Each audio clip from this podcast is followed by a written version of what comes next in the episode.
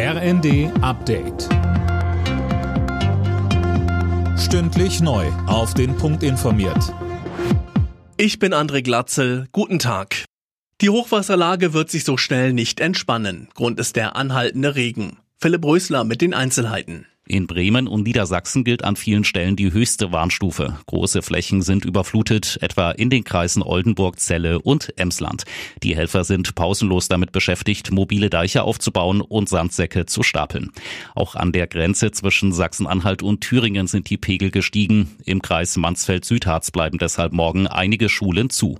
Und auch aus NRW und Bayern werden steigende Pegel gemeldet. Viele Kommunen in Deutschland sehen sich weiter am Limit. Sie fordern eine Begrenzung der Migration und auch mehr Geld vom Bund.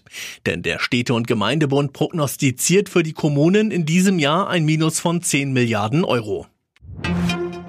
Viele Unternehmen suchen weiter händeringend Personal. Im Dezember waren allein bei der Bundesarbeitsagentur über 700.000 freie Jobs gemeldet.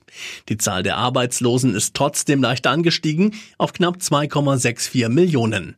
Das sind 180.000 mehr als vor einem Jahr, aber so Arbeitsagenturchefin Nahles. Erwerbstätigkeit und Beschäftigung sind so hoch wie nie zuvor. Und auch 2023 zählt zu den Jahren mit der niedrigsten Arbeitslosigkeit seit der Wiedervereinigung. Rund sieben von zehn Unternehmen haben ihren Beschäftigten inzwischen eine steuerfreie Inflationsprämie gezahlt. 16 Prozent der Firmen haben das noch vor, so eine Umfrage des IFO-Instituts.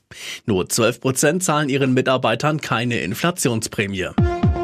Alle Nachrichten auf rnd.de